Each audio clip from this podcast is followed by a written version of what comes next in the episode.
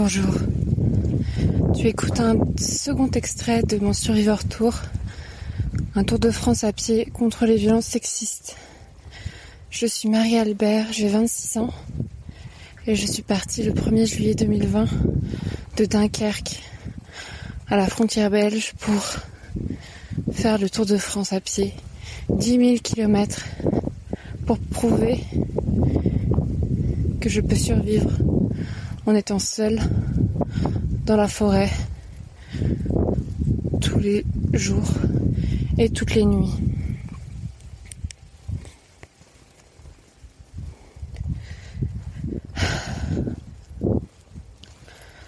Dans le premier extrait de mon suiveur tour que tu peux écouter si tu ne l'as pas encore fait, je racontais pourquoi rationnellement et statistiquement j'ai très peu de chance, plutôt de malchance, de me faire violer et assassiner dans la forêt la nuit. Dans ce second extrait, je te raconte euh, la première expérience traumatisante de ce Survivor Tour, qui est comme tu peux l'imaginer lié aux hommes cis, hétéros, violents, et à cette euh, survie dont je suis si fière mais qui aujourd'hui est particulièrement difficile à mettre en œuvre puisque je viens de me faire agresser sexuellement il y a moins d'une demi-heure et que je suis absolument désespérée. Donc pour te résumer, j'étais en train de marcher sur la départementale en sortant de Honfleur en basse Normandie. Après trois jours de repos au camping car j'étais épuisée, je marche sur cette départementale, je parle à voix haute à moi-même comme d'habitude. Je racontais encore une fois des grandes théories féministes. Quand soudain je vois une camionnette blanche arrêtée sur le bas-côté. Tu sais, ça ne me fait pas très peur ce genre de choses. C'était une route qui était passante, il y avait des voitures qui passaient de temps en temps. Donc j'arrête de parler parce que je me dis ça se trouve. Il y a un mec dans la camionnette, j'ai pas envie qu'il m'entende parler toute seule. Je passe, je vois la fenêtre baissée, côté conducteur. Je tourne la tête vers la droite pour regarder s'il y a quelqu'un dans la camionnette. Et là, je vois un mec blanc, chauve, jeune, avec, je crois, des lunettes noires, est en train de s'astiquer la queue vigoureusement en regardant dans son rétroviseur. Voilà, je suppose qu'il me regardait, moi. Et je me rappelle très bien de voir sa main euh, faire des va-et-vient sur sa queue bien dure, pointée vers le ciel, alors qu'il est assis sur le siège conducteur. Voilà, je sais que c'est une image que tu n'as pas envie de connaître. Et euh, et voilà, je, je, je t'épargne quand même la vue de cette image, car moi je l'ai bien dans la tête. Et je passe, le mec me regarde, et euh, je, je suis mais sidérée, sidérée. Donc je, je marche, et puis la première action que j'ai, c'est d'appeler ma meilleure amie Tara, parce que je me dis, ce mec est dangereux. Et ce que je fais en général quand je suis suivie par des mecs euh, flippants, c'est que j'appelle un ami, quoi je peux appeler mon mec, mais en l'occurrence je n'ai pas de mec, donc euh, j'appelle ma meilleure amie. Et là, euh, je lui raconte. Et puis 300 mètres plus loin, j'arrive à un croisement avec un espèce de château. Et je me retourne et le mec est parti, a fait demi-tour avec son, avec son camion. Donc, donc je ne peux pas noter sa plaque d'immatriculation. Et ma meilleure amie me conseille d'appeler la police. Donc j'appelle la police pour faire un signalement. Mais voilà, mon interlocuteur, on va dire, n'est pas très intéressé et euh, mobilisé par mon histoire. Donc il me dit oui, je vais faire remonter au commissariat, puis on vous rappellera s'il euh, y a besoin de porter plainte, si on retrouve le mec.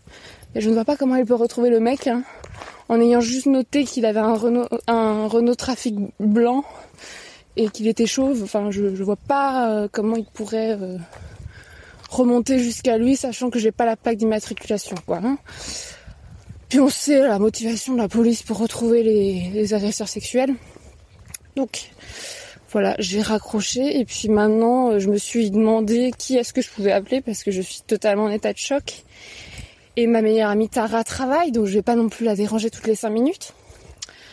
Voilà, je me suis dit, est-ce que je vais appeler ma mère? Bah non, cette personne toxique et sexiste ne sera peut-être pas d'une grande aide. Ma sœur, euh, je pense euh, que voilà, ça lui est jamais arrivé, donc euh, je pense pas qu'elle sera non plus d'un grand soutien. Et voilà, je, fais donc cet épisode parce que je me suis dit que autant le faire à chaud quand je suis hyper énervée parce que je suis à la fois désespérée, choquée, mais surtout énervée quoi. Parce que je, tu vois, j'aurais voulu vraiment me retourner et, prendre la plaque d'immatriculation, faire sortir le mec du camion, le tabasser. Euh, je sais pas ce que j'aurais voulu faire, mais là je me dis juste que le mec a dû s'astiquer en regardant mon cul passer devant lui, qu'il a dû jouir et faire demi-tour.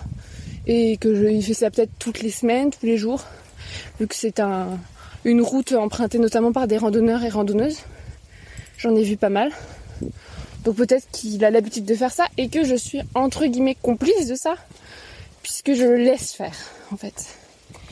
Et euh, ça c'est insupportable pour moi en fait de savoir que ça va, que, que, que ce que j'ai fait, appeler la police ou juste le fuir, l'ignorer, ça n'a servi à rien. Et que que, que c'est que je suis complètement impuissante en fait. Et surtout que ce genre d'exhibitionnisme, moi, j'appelle ça une agression sexuelle, mais euh, aux yeux de la loi, ça s'appelle de l'exhibitionnisme. Ça m'est déjà arrivé quand je randonnais il y a six mois, il y a neuf mois, il y a neuf mois en euh, Espagne. Euh, j'étais à Santander sur le chemin de Compostelle et en sortant d'une auberge de jeunesse, enfin d'un refuge le matin, je suis tombée sur un espagnol, pareil, blanc, qui se masturbait devant l'auberge de, pèlerins en voyant passer les pèlerines, a fortiori moi. Voilà. Donc je suis euh, je suis remontée dans l'auberge, j'ai appelé euh, toutes les meufs de l'auberge, on a réussi à coincer le mec dans un immeuble, on a fait venir la police et, c'est là que la police espagnole nous a dit que l'exhibitionnisme n'était pas un délit en Espagne et si c'est fait sur des majeurs si on avait été mineur, ils auraient pu l'arrêter, mais là, vu qu'on était majeur, ils pouvaient rien faire. Donc en gros, euh, ça n'a servi à rien non plus.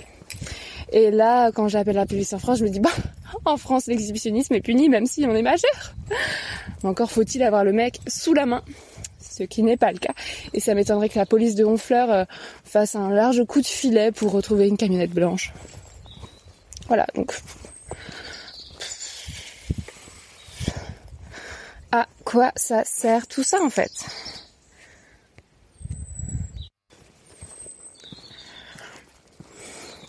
Surtout que ça fait 25 jours.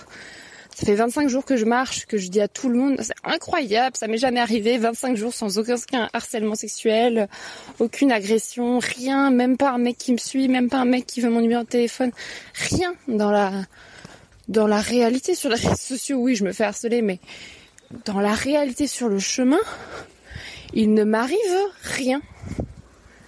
Et, euh, et là, j'ai fait trois jours de pause et hop, je reprends ce matin. C'est comme une petite piqûre de rappel, genre, eh non, tu es toujours une meuf euh, dans un environnement euh, hostile et, et on ne veut pas que tu continues à marcher. C'est atroce.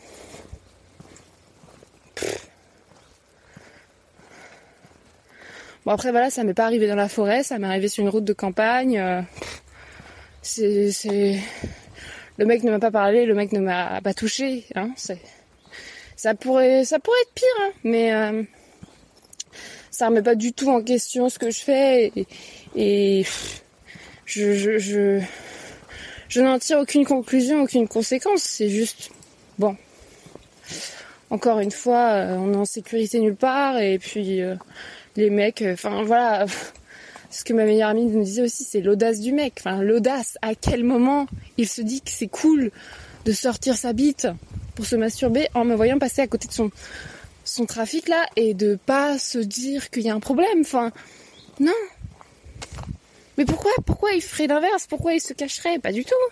Il fait ça justement pour me prouver que lui, il est sur son territoire et que moi, je n'appartiens pas à cette route et que je n'ai pas le droit de passer là et que lui me domine. C'est justement pour ça qu'il se masturbe devant moi, c'est pour me prouver qui c'est le patron. Alors que franchement, le mec, je lui casse le genou en deux secondes, hein, mais, mais voilà, j'étais tellement sidérée, j'ai juste continué à marcher, j'ai rien dit. Je suis, je suis scandalisée. Voilà, je sais pas ce que t'en penses, euh, ce que j'aurais dû faire, euh, ce que tu aurais fait, ce que euh, on pourrait faire pour empêcher tous ces mecs, ces exhibos là. Je, ne sais pas ce qui est possible. Mais là, je me sens très très seule. En fait, c'est même plus une solitude choisie que je vis avec joie depuis 25 jours. Là, je me sens juste hyper seule. Et je me dis dans quelle mesure je peux euh, continuer ma journée et, dire bonjour aux gens et, continuer à croiser des voitures en toute détente et rêver l'année prochaine, alors que je dormirai dans les bois, euh, de la queue de ce mec en fait. C'est c'est à quel moment euh, à quel moment je vais me détendre. Enfin, ça fait un traumatisme, plus un traumatisme, plus un traumatisme. Bon, c'est pas la première agression sexuelle, hein, j'en ai eu tas dans ma vie. Mais là, ça faisait 25 jours que j'étais cool. Que quand j'étais au camping, je parlais au patron du camping, je lui demandais des services et que le mec n'essayait même pas de me draguer. Enfin, je trouvais ça incroyable. Bah non, en fait. C'était juste une petite pause, un petit répit. Mais tout le reste de ma vie, il y aura des connards. Il y aura toujours le, sexisme, le patriarcat, les violences sexuelles pour me rappeler en fait que je suis que je suis un objet, que, que je n'appartiens euh, qu'à ces hommes et que tu vois là c'est même pas une question de se défendre, c'est vraiment une question de survivre en fait. Parce que je peux pas me défendre, le mec ne me touche pas. Je, n'ai d'autre choix que de fuir et, de survivre à ça. Et je pense que mon Survivor Tour a d'autant plus de sens après ce qui m'est arrivé et que ça intéressera les gens. Mais franchement, je m'en serais bien passé, tu vois. J'aurais bien fait mon Survivor Tour et, je me serais j'aurais bien aimé pouvoir dire à la fin ah j'ai fait le tour de France à pied tu sais quoi euh, il m'est rien arrivé mais vraiment rien c'est hyper safe la randonnée c'est hyper safe la France on vit vraiment dans un pays où on respecte les femmes. Ah, j'aurais bien aimé dire ça. Ça aurait été cool. Je me serais dit peut-être que j'exagérais un peu, que les violences sexuelles sont pas si fréquentes que ça, que mon chemin le prouve, que c'est surtout en ville que ça se passe. Mais bon, voilà, là je me suis fait agresser à la campagne. Quand je me ferai agresser dans les bois, ce sera encore un autre épisode. Pour l'instant, je crois vraiment que je peux l'éviter, vu qu'il n'y a personne. Là, en ce moment, j'enregistre cet épisode, je suis dans les bois. il n'y a pas un chat, donc jusqu'à nouvel ordre, c'est impossible que je me fasse agresser. Mais voilà, toutes ces nuits où je tremblais dans ma tente, euh, dans mon sac de couchage, à l'idée que quelqu'un vienne me violer, m'assassiner, car oui, j'ai peur malgré ce que j'ai raconté dans l'épisode précédent. Bah, en fait, toutes ces nuits à flipper n'ont servi à rien car la seule fois où je me suis fait agresser, c'était en marchant tranquillement le matin sur une route de campagne très fréquentée, euh, en parlant à moi-même euh, à haute voix et en ne m'attendant absolument pas à ce genre de rencontre. Et je, je suis absolument consternée. J'ai envie de tous les tuer je suis trop gentille en fait, je suis vraiment trop gentille. Non mais faudrait, en fait, faudrait que je fasse un, ça va m'arriver à nouveau des exhibitionnistes, faudrait que je fasse un, je sais pas si t'as une idée, mais un, un mode d'emploi. Comment réagir face à un exhibitionnisme, un exhibitionniste? Parce que la police ne fait rien, moi je ne fais rien, donc le mec continue tranquillement à faire ça. Je suis sûre que je pourrais lui flipper, tu vois, lui, je sais pas, ouvrir la portière prendre sa bite avec les mains et faire euh, euh, une technique d'autodéfense qui s'appelle euh, PTT, prendre, tourner, tirer. Tu vois, je prendrais sa bite, je tournerais et je tirerais. Le mec s'évanouit. Et là, j'ai tout gagné. Enfin, tu vois, je pars. Le mec est évanoui dans sa voiture, je repars. Il se réveille, je sais pas, dix minutes plus tard. Bah, il a juste l'air con. Euh, et peut-être que la prochaine fois, il réfléchira deux fois avant de se masturber devant une randonneuse. Mais voilà, euh, à quel moment j'ai les ovaires de, faire ça en fait? Je ne sais pas. Je ne sais pas. Pour l'instant, je suis juste sidérée quand je passe à côté de cette fourgonnette et je continue à marcher parce que la priorité c'est ma survie. Je me sens littéralement en danger de mort et à aucun moment j'ai l'idée d'ouvrir cette portière et de réagir. Mais mais mais, mais tu vois ça ça a pas duré longtemps. Hein. J'ai fait 300 mètres et je me suis retournée et là je me suis dit ah faut que j'y retourne, faut que j'aille le voir, faut que je prenne sa plaque d'immatriculation et il était parti. Donc il faut réagir hyper vite parce que... Mais en fait, le, le, fait est que quand je passe devant, je réalise pas. tu vois, l'info, il faut, le temps qu'elle monte à mon cerveau et que je me dise que... Tu vois, le premier truc que je me suis dit, c'est Ah merde, j'ai dérangé un mec qui était en train de se masturber dans sa voiture. Tu je me suis vraiment dit ça. Donc je me sentais coupable d'avoir vu ça. Alors en fait, il faisait exprès, il se masturbait en me regardant dans son rétro. Et tu vois, le temps que l'info monte à mon cerveau, bah en fait, euh, c'est trop tard. Je suis déjà à 50 mètres, 100 mètres, et de toute façon, j'ai aucune envie de revenir sur mes pas, euh, j'ai super peur. Euh. Enfin voilà, ça m'intéresse vraiment de savoir votre avis là-dessus, enfin ton avis, parce que j'aimerais vraiment mettre en place un protocole et je sais pas. Après, j'ai pas envie de devenir une meuf violente, mais mais en fait, c'est eux qui me poussent euh, là-dedans, quoi. Voilà. C'était euh, le second extrait de mon Survivor Tour. Il y en aura d'autres. Euh, j'espère que ça te plaît. Envoie-moi un message pour me dire ce que tu en as pensé. mets un avis sur iTunes, sur Apple Podcast, sur Google Podcast. Enfin voilà, dis-moi ce que tu en penses vraiment parce que je ne sais absolument pas si ce format te plaît et c'est important pour moi de, savoir. Donc euh, je reviendrai à la rentrée après mon Survivor Tour euh, avec une saison 2 de Marie sans filtre plus plus classique. Mais là, ces petits extraits, je pense que je pense que c'est intéressant. Mais j'en suis pas vraiment sûre, donc dis-moi ce que t'en penses. Et euh, surtout, c'est d'autant plus important aujourd'hui vu ce qui m'est arrivé si tu peux donner 5-10 euros à une association qui s'appelle Parler, dont j'ai mis le lien dans, dans tous mes posts euh, sur, euh, sur mon compte Instagram, etc. Sur mon blog, euh, l'association Parler, elle organise des groupes de parole entre personnes victimes de violences sexuelles, comme ce qui m'arrive aujourd'hui. Et donc c'est super important de les soutenir parce qu'elles ont besoin de thunes pour louer des, des salles, pour faire ces réunions. Et donc, euh, si tu peux euh, donner un peu à leur cagnotte, ce serait super.